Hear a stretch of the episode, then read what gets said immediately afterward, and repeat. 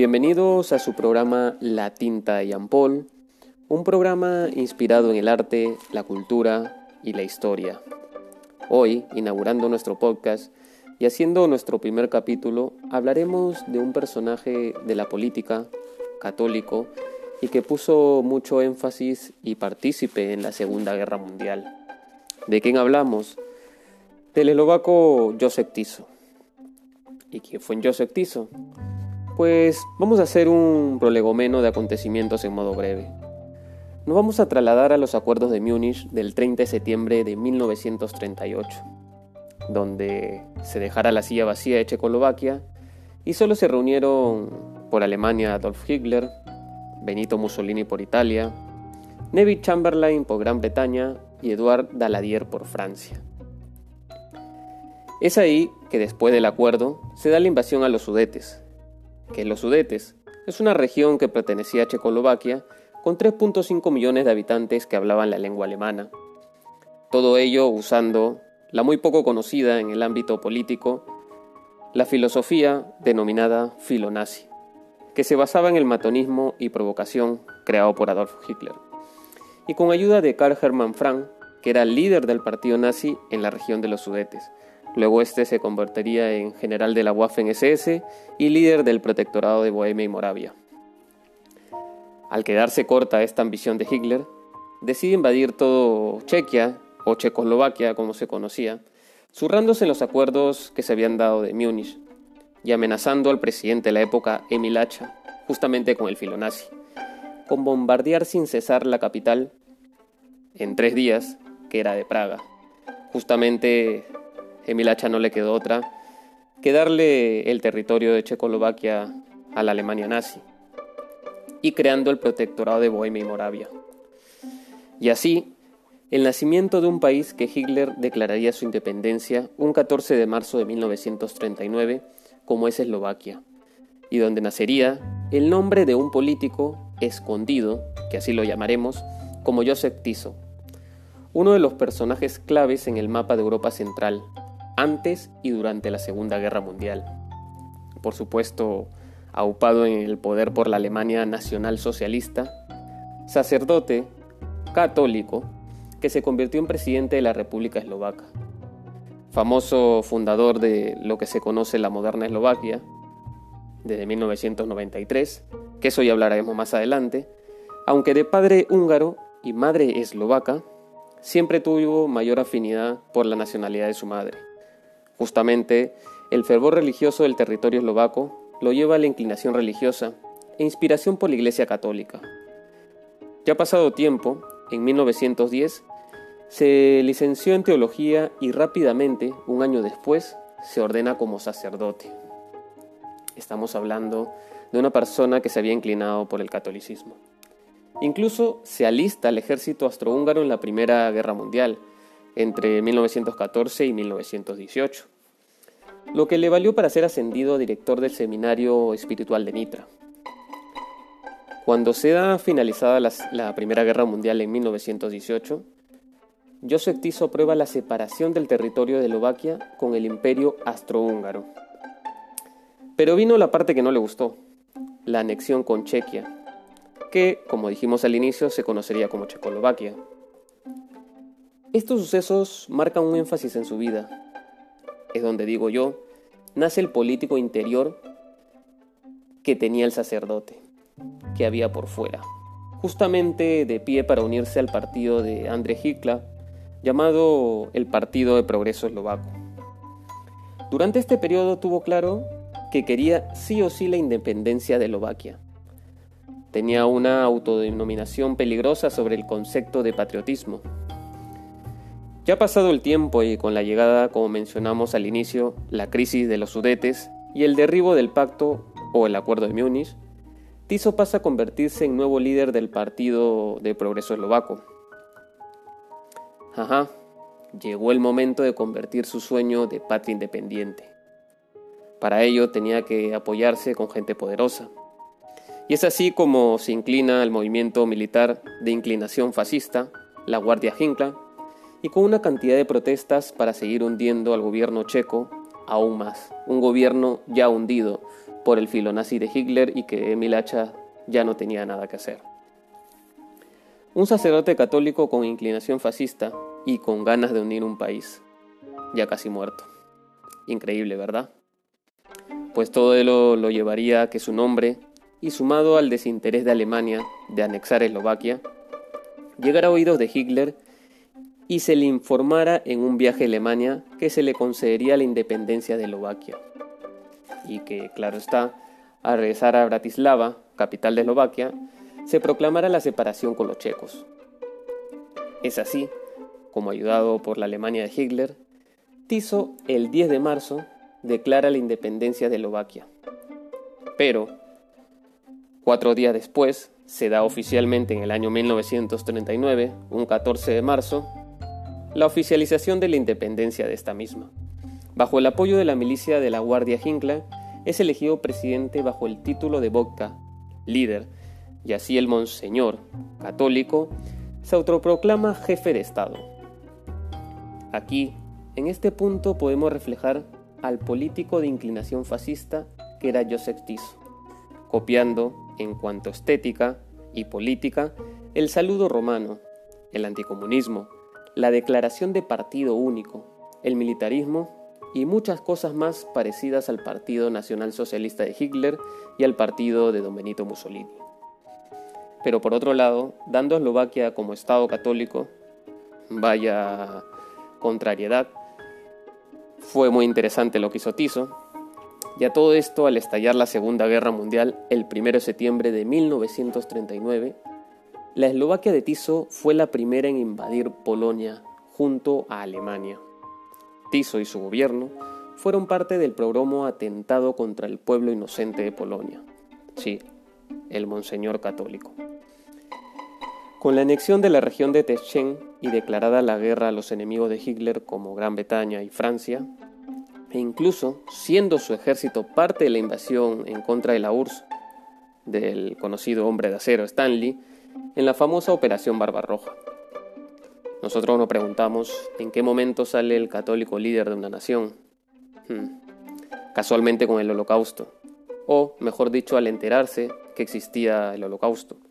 Cuando su guardia militar Hinckley deportara a 80.000 judíos para Alemania como mano de obra. Claro, que es lo que tenía entendido Joseph Tiso. Pero este llega a enterarse o llega a oídos de él que la mayoría de hebreos eslovacos no iban a trabajar ni a ser mano de obra, sino para ser aniquilados de la peor manera en Auschwitz, y que conocemos esta historia en su mayoría. Lo que dio pie a que el gobierno de Tiso, y viendo el eje derrotado, diera marcha atrás a su alianza.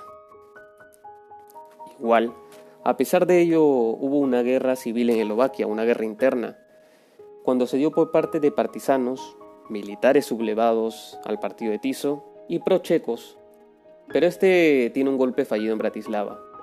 Es ahí que durante tres meses de guerra civil, Joseph Tiso, apoyado por tropas alemanas y húngaras, junto a los tisistas, partido de Tiso, partidarios y seguidores de él, logra vencer a sus detractores y mantener el poder en Eslovaquia.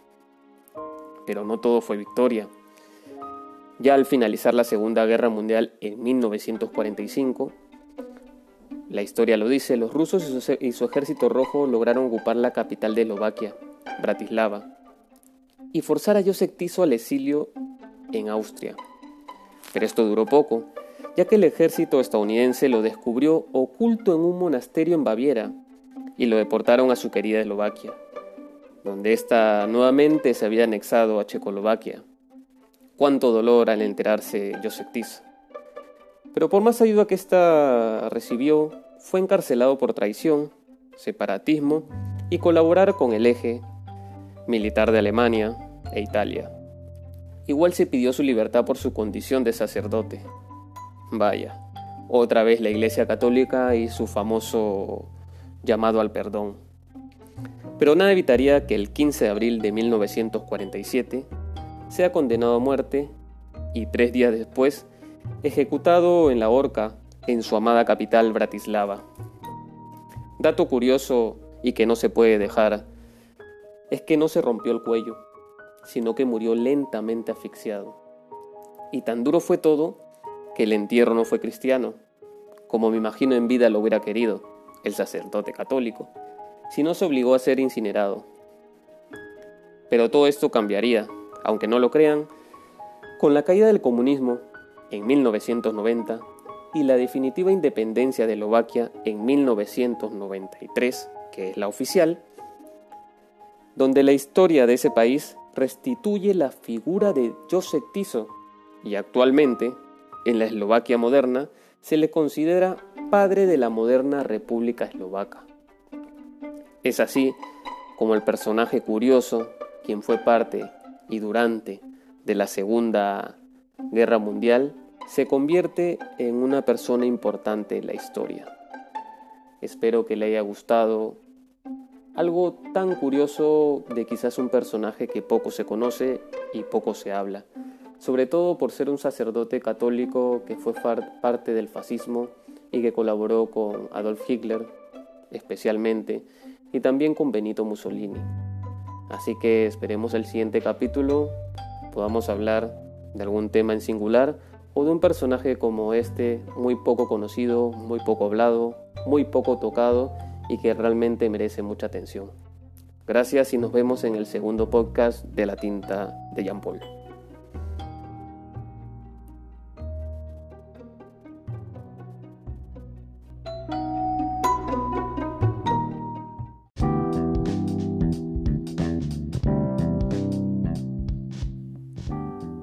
Bienvenidos a su programa La Tinta de Jean Paul. Hoy en nuestro segundo podcast hablaremos de historia, cultura, arte y moda. Y por supuesto de personajes oscuros, muy poco conocidos, muy poco hablado.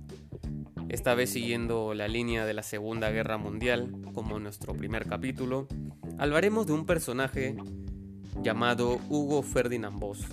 Seguro esto último los hará anexar la conocida firma de ropa Hugo Boss, la cual es sinónimo de calidad, elegancia y en su tiempo de alta costura. Sin embargo, su fundador, Hugo Ferdinand Boss, era conocido en la Segunda Guerra Mundial por algo bien distinto. Fabricar los trajes para las tropas nazis dirigidas por Hitler y usar de prisioneros a judíos como mano de obra. Y es que este costurero alemán fue durante años sastre del Tercer Reich de Adolf Hitler. La historia de Hugo Boss comienza por el año 1923, donde funda un pequeño taller allá por un pueblo del sur, Stuttgart. Allí, como se afirma la historia, el sastre se dio cuenta que el negocio era vestir a las tropas hitlerianas. Además, tenía un pensamiento antisemita, Corría el año 1931 y Alemania vivía asolada por las duras condiciones que le habían impuesto los aliados por ser la nación que de forma oficial había iniciado la Primera Guerra Mundial, justo al Imperio Austrohúngaro. Concretamente este país se veía en la ruina, ya que estaba obligado a pagar grandes impuestos al bando vencedor. Esto se denomina como reparaciones de guerra. Esto unido a la crisis económica de 1929 había dejado a Alemania en el ostracismo. Por supuesto, todo esto recreado y que hizo que la mente de Hitler creara un odio por los banqueros judíos, especialmente por los judíos.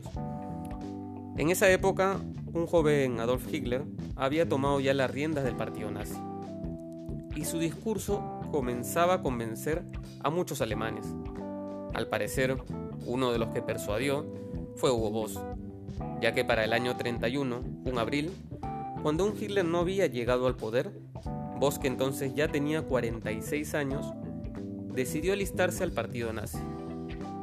Se le dio un número de afiliación, que no es comprobado al 100%, pero que sería el 508.889. Ya pasado dos años, por el 33, y tras pasar multitud de calamidades económicas, como sucede mucho en la moda y en todos los tiempos, Hugo Boss ya había decidido que su futuro sería proporcionar la indumentaria a la Waffen-SS.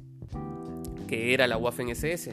Era el cuerpo de élite creado por Hitler para su protección, entre otras funciones, y además para la SA, que era una organización paramilitar del Partido Nacional Socialista. Además agregado de en ese momento las pequeñas juventudes hitlerianas. Ese mismo año, las ventas de un momento a otro comenzaron a incrementarse. Y Hugo Boss incluye un anuncio en un diario local afirmando lo siguiente. Uniformes de la SS, la SA y la HJ. Ropa de trabajo, de deporte y de lluvia. La hacemos nosotros mismos, con calidad buena y reconocida a buenos precios. Boss, ropa mecánica y de trabajo, en Mensingen, firma homologada por la SA y la SS. Uniformes con la licencia del Reich marcaba mucho el tema la licencia del Reich. Esto, por supuesto, lo llevó a levantar la marca indiscutiblemente. Su futuro con este spot publicitario, como podemos llamarlo, había quedado totalmente sellado. Desde ese entonces en adelante, el ínfimo taller se multiplicó. Años más tarde, en el año 35, Voss decide abandonar la fabricación de ropa civil y dedicarse exclusivamente a la confección de uniformes. Seguramente a vos no le pasó desapercibido el dato de que entre miembros de la SS, SA y Juventudes Hitlerianas, que ya se habían sumado mucho, tenían un total de 3 millones y medio de uniformes y que por supuesto alguien debía fabricarlos. Ese alguien sería Hugo Boss. Para ello, aceptó totalmente lleno, como decimos, dio en el clavo. Como como se explica, la diversidad del vestuario del Tercer Reich debía ser atendida. Por ejemplo, el vestuario tipo militar alemán podía tener hasta ocho uniformes distintos. Existía el de campaña, el de servicio diario, el de guardia, el de parada, el de presentación, el de paseo, el de trabajo y el deportivo. Y por último, el de sociedad, pero este solo era para los oficiales. El negocio, por supuesto, estaba incrementándose no lo había pensado desde un inicio. Los pedidos llegaron a cientos hasta Mensingen, lo que provocó que Voss se planteara comprar en el año 1939 una fábrica de telas para ahorrar costes. En el proceso de la creación de estas prendas, claro está. El mercado era sin duda favorable para la marca. Ese año sucedió además un hecho que convertiría a Hugo Boss en una de las marcas con más beneficios en su natal Alemania, la invasión de Polonia, por parte de las tropas nazis el año 1939, el primero de septiembre, la falsa invasión o el engaño de Hitler hacia Polonia. La maquinaria militar de Hitler se puso en marcha y alguien tenía que proporcionar la vestimenta a todos aquellos soldados que recorrerían medio mundo. El elegido, por supuesto, no tendría que ser otro. Era el mismo sastre de su natal Mensingen, Hugo Boss. Además, la guerra amplió el mercado del modista, que ahora recibía multitud de nuevos pedidos, algunos incluso de la Westman, que era la Westman, el grueso de las fuerzas de tierra de Hitler, mar y aire del ejército alemán. En el taller ya grande que tenía Mensingen llegaron también pedidos de la sección de vestuarios y del Estado Mayor, perteneciente a la Oficina de Asuntos Generales del Ejército. Prácticamente, Hugo Boss estaba acaparando todo el uniforme nazi en su mayor esplendor. Voss era en ese momento un empresario acaudalado, con mucho dinero, cuyo producto era conocido en toda Alemania. Su pequeño taller se convertiría así en la segunda compañía textil más importante en Alemania durante la Segunda Guerra Mundial. Por supuesto que la guerra trae escasez, y esto se dio con el tema de materiales, aunque la guerra significó el aumento de los pedidos para voz, le provocó también una serie de problemas. El primero de ellos tuvo que ver con la disminución de la entrada de productos a través del comercio, lo que provocó la escasez de materias primas para confeccionar los trajes. A esta dificultad se le une además el recorte en el presupuesto destinado a los uniformes que hizo el gobierno alemán, ya que necesitaba dinero para la investigación de armas. Sin embargo, Voss, un modista muy creativo y con muchas ideas, tuvo una solución sencilla. Si en los años 30 los uniformes de la SS, la SA y la HJ y la Westman estaban fabricados con una mezcla de fibras y lana, durante la guerra la lana reciclada pasaría a ser el elemento básico de los uniformes. Usó lo que hoy se llama el upcycling, que es ropa reciclada. Se le da ahora la tendencia así este nombre, pero lo conocemos siempre como ropa reciclada, pues ya desde la Segunda Guerra Mundial Hugo Boss tuvo esta idea. A su vez, los alemanes discurrieron otra forma de conseguir materias primas, a sus enemigos, la necesidad del vestuario del ejército alemán nunca se pudieron cubrir completamente debido a la escasez de materias primas. Por tanto, las tropas germanas se vieron forzadas a quitar toneladas de ropas en los países ocupados, es decir, quitar el uniforme para darlo como materia prima en textiles para la marca Hugo Boss. Otro problema, también mayor que se le presenta a Hugo Boss, fue la falta de trabajadores. Sin embargo, en su ayuda acudieron de nuevo las tropas de Hitler. Hugo Boss no dudó en utilizar mano de obra de trabajadores esclavos, procedente de los países ocupados. Por supuesto sabemos que en su mayoría eran judíos, sobre todo mujeres polacas. Entre el año 40 y 41 trabajaron 30 prisioneros franceses. Además de la SS, facilitaron a Voss la incorporación de una veintena de trabajadores polacos procedentes de los campos de concentración, específicamente de Auschwitz. La empresa tras la contienda. Esto se da después de la guerra, aproximadamente en el año 45. Las cosas cambiaron radicalmente para Hugo con el fin de la Segunda Guerra Mundial, mejor dicho, con el fin de la caída del Tercer Reich que pasó de ser un empresario reconocido y acaudalado a ser acusado por el nuevo gobierno de colaborar con el nazismo. Hugo Boss fue declarado por las autoridades aliadas beneficiario del régimen nazi y su empresa fue calificada de importante en el entremado económico del régimen de Hitler.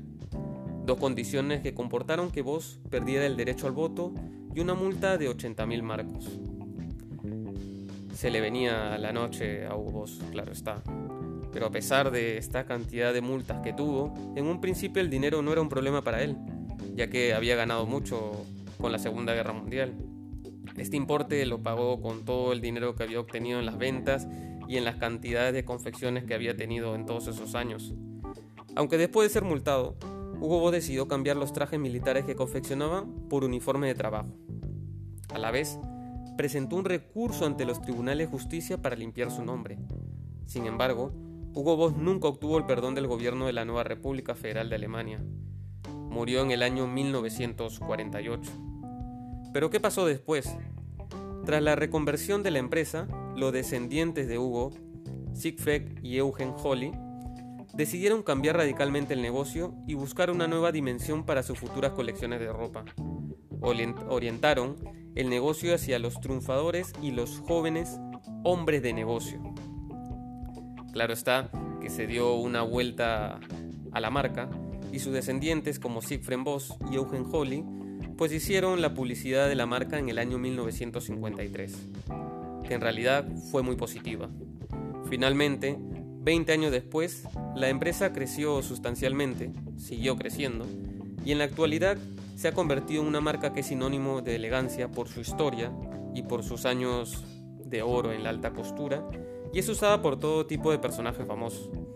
Hugo Boss se lanzó a patrocinar acontecimientos deportivos y culturales de todo tipo, consiguiendo transmitir una dinámica imagen de modernidad. Además, el cambio de la imagen que mucha gente de la época tenía de Hugo. Sobre todo, todos los que fueron afectados por la Segunda Guerra Mundial y por el imperio, o como podemos decir, el poderío nazi. En 1985, se cotizó en la bolsa hasta que en 1991 el imperio de la moda Marzotto, italiano, adquirió el 50.4% de las acciones de Hugo Boss y se hace acreedor de gran parte de lo que hoy en la actualidad sigue existiendo una marca que tuvo un pasado oscuro y que gracias a los hijos, a los familiares, pudo salir y dar una vuelta a la marca Hugo Boss que hoy conocemos como una de las grandes marcas de la alta costura. Pero no todo fue felicidad en la historia de este nombre reconocido en la moda. Nos vemos en el tercer podcast que seguiremos hablando de personajes, historias poco conocidas y espero que nos sigan nuevamente. Gracias y no se olviden seguir en todas nuestras redes como la tinta de Jean Paul.